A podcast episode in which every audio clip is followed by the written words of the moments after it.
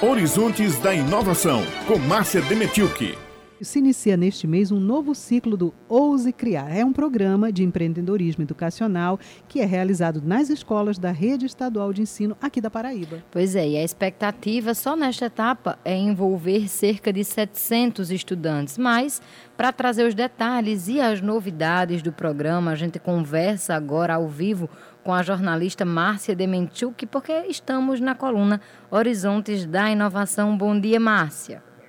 Oi, bom dia, bom dia, Raio e Beth Menezes. Pois ontem foi realizada a live de lançamento desse edital.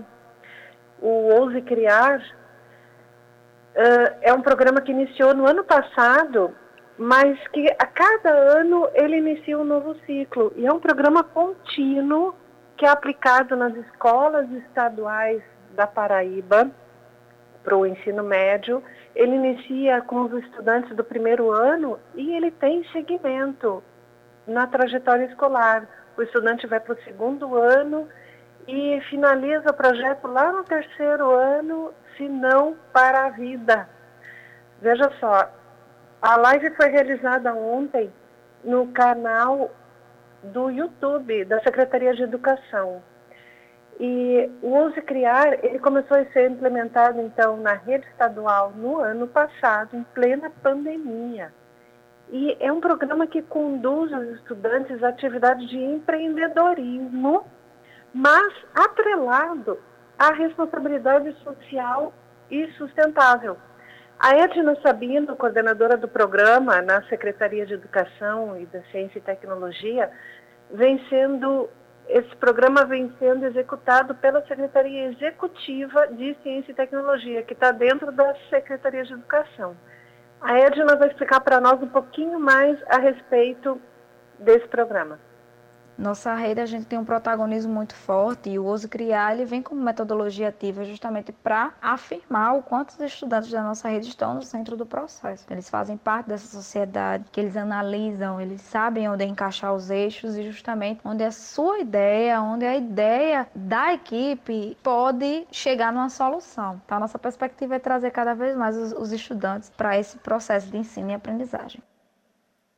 Na live de ontem, o secretário da Educação, Cláudio Furtado, ele lembrou o seguinte: quando se fala em sonho ou em projeto de vida, os estudantes comumente se transportavam e transportavam esse sonho para a universidade. Tinha que passar pela universidade para depois alcançar o sonho.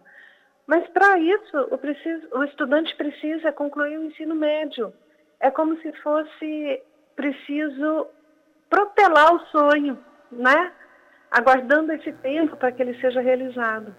Com o programa Ouse Criar, o sonho daqueles estudantes que têm uma mente voltada para as necessidades sociais e do bem-estar comum e para buscar soluções para suprimir essas necessidades, resolver essas situações, esse sonho é realizado no tempo em que o adolescente, o jovem, está propício a isso.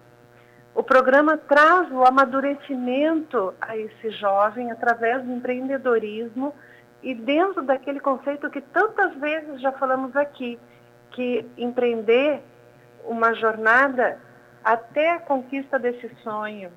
Vamos ouvir a Edna Sabino de novo falar a respeito do programa neste ano. No ano de 2021, a perspectiva do programa é atingir, né, lá na culminância, no hackathon estadual, depois que a gente tem a, a, fase na escola e a fase da gerência, são 140 equipes, contendo um professor, uma professora mentor, e são 700 estudantes totalizando aí nesse hackathon, pensando, idealizando, trazendo soluções reais por intermédio dos eixos, né, que a gente trabalha quatro eixos principais, são os cernes do programa, tecnologias educacionais, tecnologias sociais, soluções governamentais e a gente tem os APLs, né? O setor produtivo perto, conversando com essa inovação e esse empreendedorismo. O APL é o arranjo produtivo local eh, para o qual são pensadas soluções tecnológicas também para serem aplicadas nesses setores produtivos. E o secretário Rubens Freire, que é o executivo da Ciência e Tecnologia, ele destacou na live do Ousa Criar que o programa poderá vir a ser um paradigma para o Brasil em educação. O Ousa Criar visa transformar a vida do estudante secundário na construção de uma nova cidadania, onde os valores éticos e morais sejam extremamente fortes e que reconheçam a alteridade, reconheçam o outro, as diferenças. E voltando agora para Edna Sabino, ela chamou a atenção para o fato de que nesse ano inicia o processo para os estudantes do primeiro ano, mas continua o processo iniciado ano passado, quando aqueles estudantes que estavam no primeiro ano hoje estão no segundo ano do ensino médio vivendo essa nova etapa do programa. A Edna vai explicar.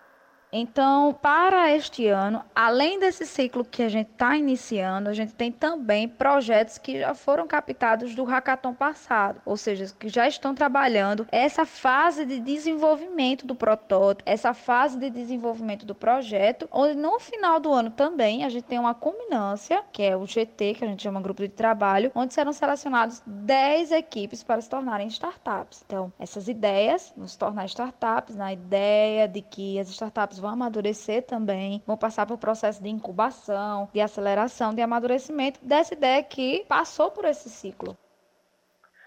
Esse programa é tão bacana. Ah, os estudantes não, não ficam sozinhos inventando coisas, não. Eles são direcionados por mentores, eles têm, eles têm orientadores que vêm das próprias empresas. O Sebrae é um parceiro desse programa também. E eu não posso deixar de ampliar esse assunto na reportagem do jornal A União no próximo domingo. Então, quem tiver o interesse de procurar conhecer um pouco mais esse programa, procura o jornal de domingo, o jornal A União, que vai ter uma matériazinha completa. Olha só, E Márcia. antes de encerrarmos, eu gostaria de saber, Raio, Beth, o que, que vocês acharam desse trabalho? Olha só, eu estou bem encantada com o Ouse Criar, mas na verdade o que eu tenho percebido é uma preocupação muito grande da secretaria, no modo geral, em sempre trazer para esses alunos é, programas e projetos que realmente firmem eles, não só na responsabilidade social, no empreendedorismo, mas ali com o objetivo que eu consigo perceber daqui da redução na evasão escolar. Quando você cria no aluno, né, nesses alunos, uh, a responsabilidade também de uma criação, de algo que eles estão construindo passo a passo e que eles vão conseguir colher os frutos na vida pessoal, você prende esses alunos na rede escolar, né, Márcia? Exatamente. O aluno passa a fazer parte dessa uh, construção social. E ele, como protagonista, ele, como executor, o que é o protagonista? É aquele que está trazendo as soluções não está reclamando das situações, ele está buscando resolver. E ele não vai deixar aquele ambiente por uma outra coisa ou situação, não, ele vai dar seguimento àquilo ali. E a rede estadual está dando oportunidade para isso e apoio, que é o principal. Pois é, Márcia, é uma excelente iniciativa, né? Como você está colocando e como o Raio chamou atenção para a questão do engajamento dessa juventude.